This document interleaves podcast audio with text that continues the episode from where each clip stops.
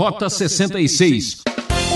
Toda pessoa que estava excluída da comunidade, toda pessoa que era impura como leproso, ele tinha, vamos dizer assim, pouquíssima esperança. É, você já sabe, ouvinte da Transmundial. Aqui é Beltrão trazendo mais um programa Rota 66. Obrigado por sua audiência e carinho e é muito bom ter você com a gente. Estamos estudando o terceiro livro da Bíblia, o livro de Levítico, e hoje vamos para os capítulos 13 e 14. Chamem o sacerdote, a ferida abriu. Esse é o tema que o professor Luiz Saião preparou para nós hoje. Se você acha que tem problemas, veja como era complicado ficar doente no mundo antigo. Eu quero te incentivar. Estudar a Bíblia ainda é o melhor remédio. Venha comigo assistir mais essa aula. Como podemos observar, a preocupação dos capítulos 11 a 15 do livro de Levítico é com a purificação cerimonial.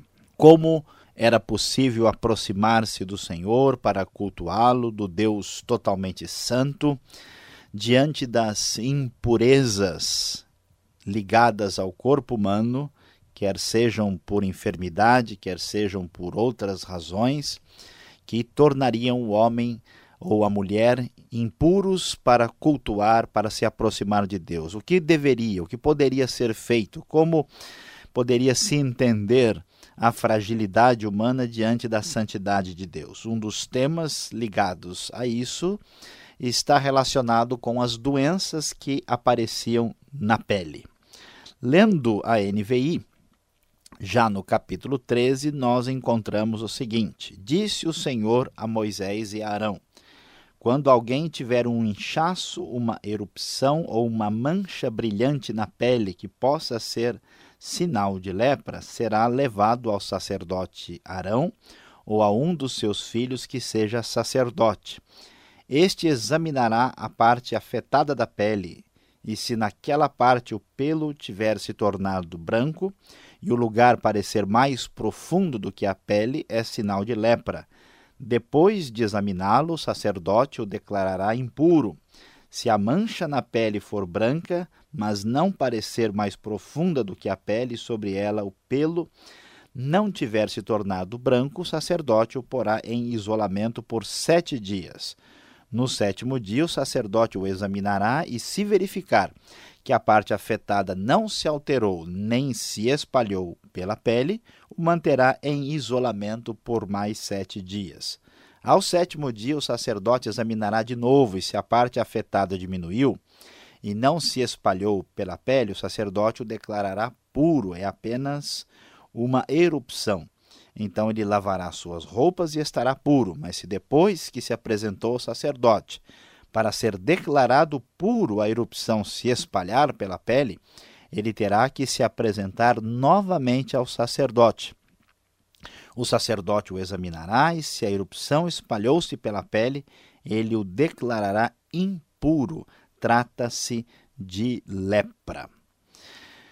Como podemos observar, nós estamos diante de um procedimento quase que médico. Uma pessoa tinha qualquer tipo de problema na pele, esse problema poderia ser grave, poderia se espalhar pela comunidade, contaminar a toda a, a, o povo de Israel, e ele então tinha a responsabilidade de apresentar-se perante o sacerdote para uma espécie de exame. Então se verificava se havia mudança de coloração na pele, se verificava se havia mudança de cor no pelo, se a parte da pele estava mais funda, verificava se estava abrindo uma ferida, então havia uma espécie de um tipo de quarentena, sete dias a pessoa ficava isolada e depois voltava para ser examinada novamente pelo sacerdote. Caso ele tivesse sarado, ele poderia voltar ao convívio normal. Caso isso não tivesse acontecido, a pessoa tinha que ser afastado da comunidade.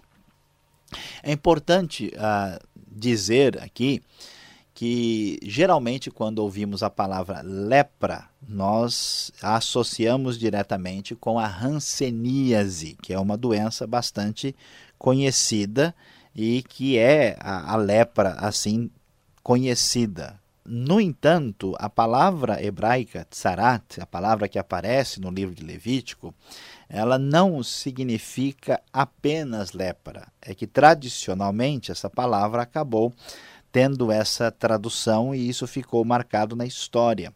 Mas, na verdade, a, a designação é, se referia a todo tipo de doença da pele que aparecia e que poderia ter hoje, pela medicina mais detalhada, diagnóstico diferente. Então, uma pessoa poderia ter simplesmente um eczema, uma pessoa podia ter a lepra propriamente dita, ou psoríase, uma espécie de câncer de pele, ou qualquer coisa assim, isso era chamado, vamos dizer, genericamente de lepra. E, portanto, a pessoa tinha que passar por esse exame para constatar a sua condição de pureza. Observem que a, a pureza em relação a, a, ao aspecto cerimonial, em relação ao aspecto cultico, acabava também preservando a saúde da comunidade.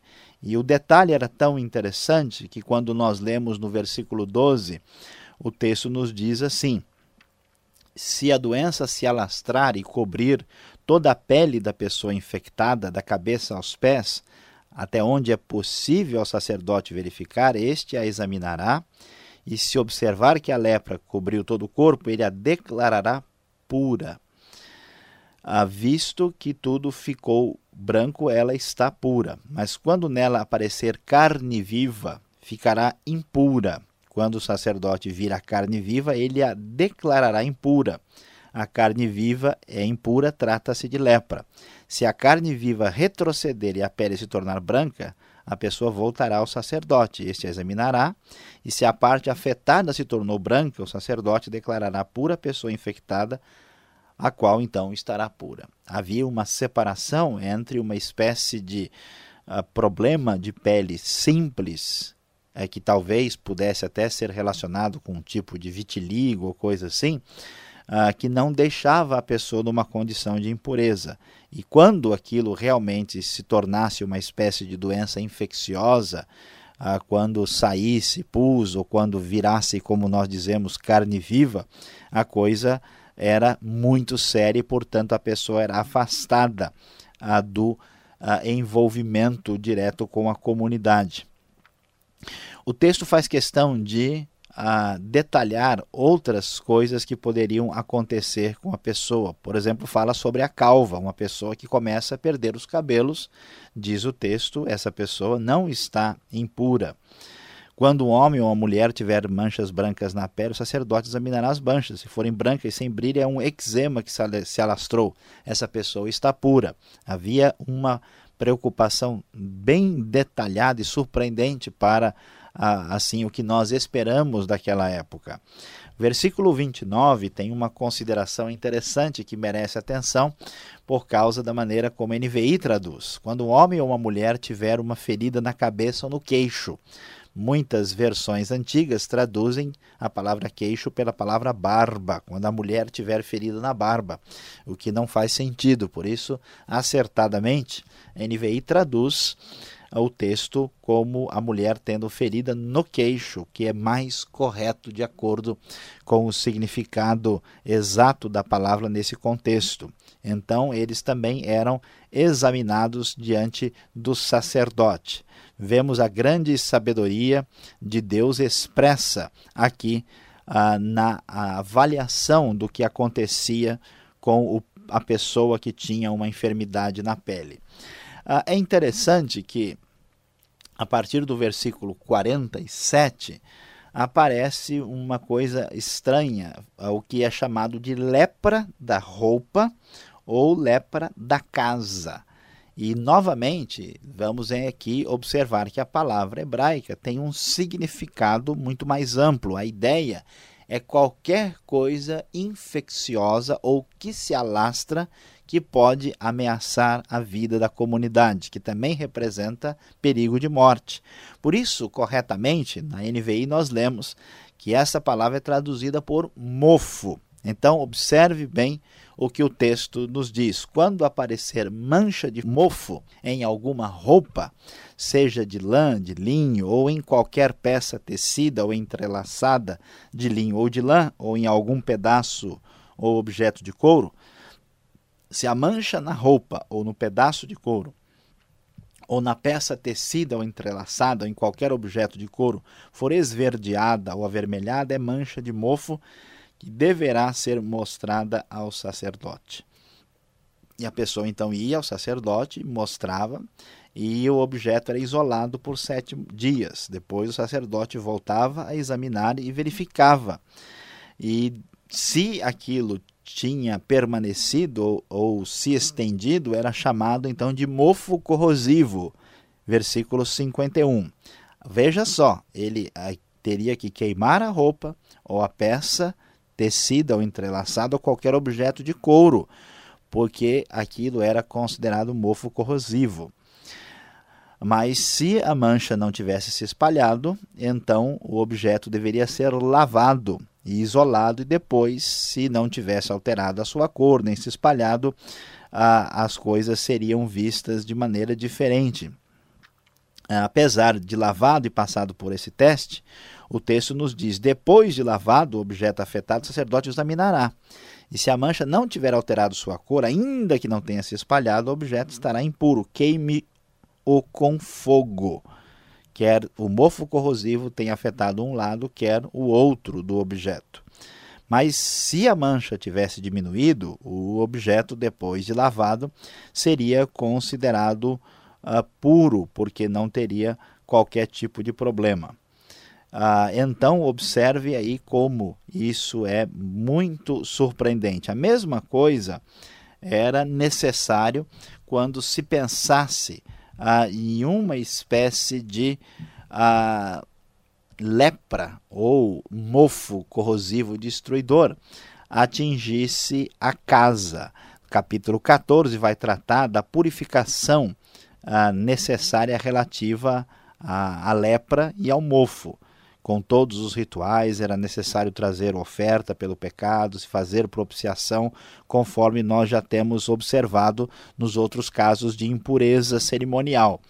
Quando lemos a partir do versículo 33, observe com atenção o que aparece aqui. O Senhor disse a Moisés e Arão: quando vocês entrarem na terra de Canaã, que lhes dou como propriedade, e eu puser mancha de mofo numa casa da terra que lhes pertence, o dono da casa irá ao sacerdote e dirá: Parece-me que há mancha de mofo em minha casa. E assim, então tudo ia ser examinado, e caso ah, aquilo fosse confirmado, a casa tinha que ser ter as suas paredes raspadas, teria que ficar fechada sete dias, porque era uma espécie de mofo perigoso para a própria a comunidade. Se caso nada disso resolvesse, a casa fosse finalmente declarada impura, ela tinha de ser demolida. Versículo 45: as pedras, madeiras e todo o reboco da casa, tudo seria levado para um local impuro fora da cidade.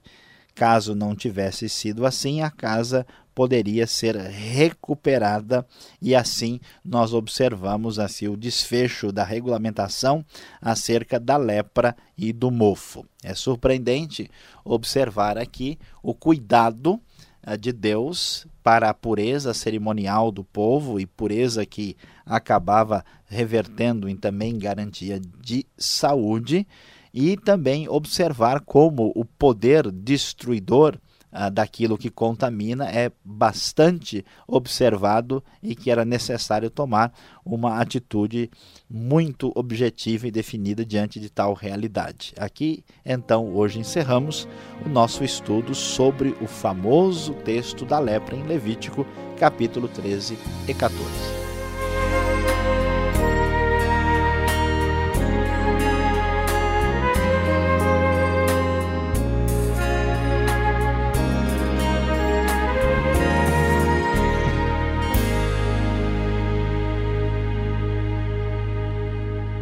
Você está acompanhando o programa Rota 66, o caminho para entender o ensino teológico dos 66 livros da Bíblia. Essa é a série Levítico, hoje destacando os capítulos 13 e 14, com o tema Chamem o sacerdote a ferida abriu. Como você está recebendo nossas mensagens? Esse é seu espaço. Escreva rapidamente. Caixa Postal 18.300, CEP 04626-970 São Paulo, capital. Ou pelo e-mail rota66 arroba transmundial.com.br. Rota 66 tem a produção e apresentação de Luiz Saião, redação de Alberto Veríssimo e na locução eu, Beltrão numa realização transmundial. E vamos para a última parte do programa para tirar as dúvidas, é claro.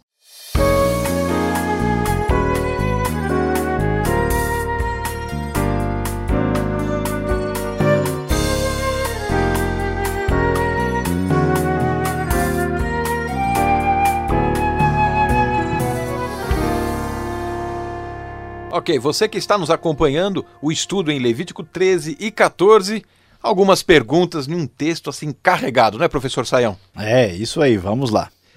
Primeira pergunta, talvez alguém percebeu, havia alguma técnica medicinal para curar a lepra naquela época? Olha, Alberto, é interessante observar uh, aqui uh, com atenção que o, o texto uh, de Levítico não tem a intenção propriamente médica. É surpreendente que ele tem técnicas que hoje, de certa forma, a medicina usa, que é o isolamento, a quarentena. Mas a ideia não era assim curar a pessoa. A pessoa poderia, vamos dizer assim, uh, se recuperar, sarar, né, independentemente de qualquer tratamento. As únicas referências de cura de lepra, até no próprio Antigo Testamento, é por uma a intervenção de Deus, assim como é o caso de Namã, tal, lá com o profeta Eliseu. Então, o foco não é propriamente medicinal. O texto está ensinando, mais uma vez, a questão de como é que a gente vai se aproximar do Deus Santo diante das impurezas que se manifestam. Então, Uh, por isso não aparece nada. Se eles faziam alguma coisa, se eles tinham alguma uh, intenção de passar algum tipo de produto ou de essência, a gente não tem informação nesse aspecto, uh, não aparece nenhuma uh, técnica propriamente terapêutica, simplesmente o, isolamento.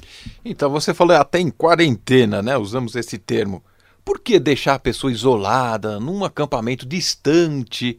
Né? Já que ela está precisando, quando uma pessoa está doente, ela precisa do carinho da família, precisa da atenção das pessoas. No caso aqui, ela é excluída, expulsa. Pois é, é uma questão assim um pouco difícil, né, para a gente uh, entender, mas é, a gente compreende isso quando a gente percebe que o que está sendo discutido aqui é o indivíduo diante da sociedade. E a mesma razão, por exemplo, porque nós, por exemplo, na nossa sociedade, é, nós punimos né, ou prendemos uma pessoa é, que está prejudicando a sociedade. Se uma pessoa, por exemplo, como aconteceu esses dias, chega ah, com a suspeita de gripe aviária, né, o carinho de levar essa pessoa ah, para o estádio do Maracanã, do Murumbi cheio, né, vai trazer problemas muito graves. Então, o raciocínio era semelhante. Né? A pessoa tinha um problema sério que, de repente, poderia se tornar ameaçador para a própria comunidade. Na verdade, o foco era a relação dessa pessoa com a santidade e a pureza de Deus. Mas vamos dizer assim, né, na palavra mais popular, de quebra, né? De sobra ainda vinha o fato de que o isolamento dessa pessoa traria, mesmo que fosse difícil, que fosse complicado, a pessoa ia pensar sobre a sua vida, ia levar a sério um monte de coisas que talvez não tivesse pensado antes, mas ela ficaria isolada, né, fora do acampamento, porque no, no, no, pensamento bíblico você tem os lugares eh, definidos por pela sua santidade, né? Fora do acampamento não tem nada de santidade. Acampamento é onde mora ah, o povo, né? Existe ali, Deus está com eles. Depois você tem ah, o tabernáculo, a parte externa. Depois você tem ah, a tenda do encontro. E depois, finalmente, o lugar santíssimo dentro da tenda. Né? E fora ainda do, do, do acampamento, ainda tem o lugar mais sério, perigoso, rejeitado, que é o deserto. Né? Então existe assim uma, uma espécie de ensinamento didático de santidade. Por isso a pessoa é colocada fora e também levando em consideração a preservação da comunidade. Todo esse ambiente, então, para mostrar ou tipificar como é que é o relacionamento de Deus com o povo, o acampamento, a região celestial, o pedacinho do céu. Podemos ver isso no. no Sim, é uma, é uma espécie de, de pedagogia muito concreta para a pessoa realmente entender uh, o que significa a santidade de Deus, que sem isso não se entende a grande maioria das outras doutrinas e ensinamentos da Bíblia. Tá certo. No Novo Testamento a gente encontra pessoas nessa situação, leprosos chegando perto de Jesus ou tentando chegar perto de Jesus, a cura e etc. Como fica então a cura no Novo Testamento diante destes textos, né? Nessa legislação que o sacerdote tinha que olhar, a cuidar, e até o capítulo 14 é estranho, né? A pessoa tinha que trazer todo um arsenal, né? Para conseguir a sua purificação, né? Isso aqui é muito interessante porque uh, aí nós vamos entender, né? O Novo Testamento de verdade, né? Porque toda pessoa que tinha um problema Uh, toda pessoa que estava excluída da comunidade, toda pessoa que era impura como leproso, ele tinha, vamos dizer assim, pouquíssima esperança. Quando Jesus aparece, e ele veio para libertar os cativos e curar os enfermos, quando ele aparece e ele começa a curar essas pessoas, ele toca naquele que não pode ser tocado, então nós vamos ver que Cristo, de fato, mostra para nós que Deus está conosco. Deus na sua no seu poder de restauração pleno de uma maneira muito extraordinária. Se nós entendermos Levítico, né, se nós entendermos a lei e o Velho Testamento, então ao lermos o Novo Testamento, as coisas vão ficar muito mais claras e muito mais cheias de impacto, de realidade, porque vamos uh, observar que no Novo Testamento há esperança de cura real. Né? No Novo Testamento, nós vemos Jesus, é, vamos dizer assim, vencendo todas as barreiras que necessariamente separavam o homem de Deus. Então, isso é muito especial, muito bonito e deve nos dar um sentimento de gratidão muito grande a Deus. Não só quebrando barreiras de preconceitos sociais, né? mas quebrando outras barreiras, Jesus. Sim, né? tudo aquilo que separa o homem de Deus e os homens dos próprios homens. As barreiras, por isso que quem ama Deus, né, deve amar o seu irmão. A relação ela é completa, é tanto horizontal como vertical. Muito bem, obrigado Sayão pela explicação. E você que quer aprender um pouco mais do Velho Testamento, fique ligado, vem aí a aplicação do estudo de hoje.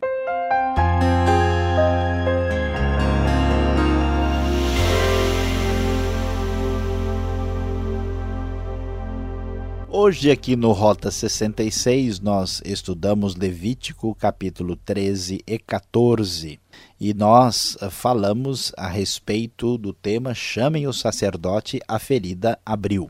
Esse texto tem muitas lições surpreendentes e maravilhosas que falam da santidade de Deus, da necessidade de purificação e de outros temas dos quais nós já falamos.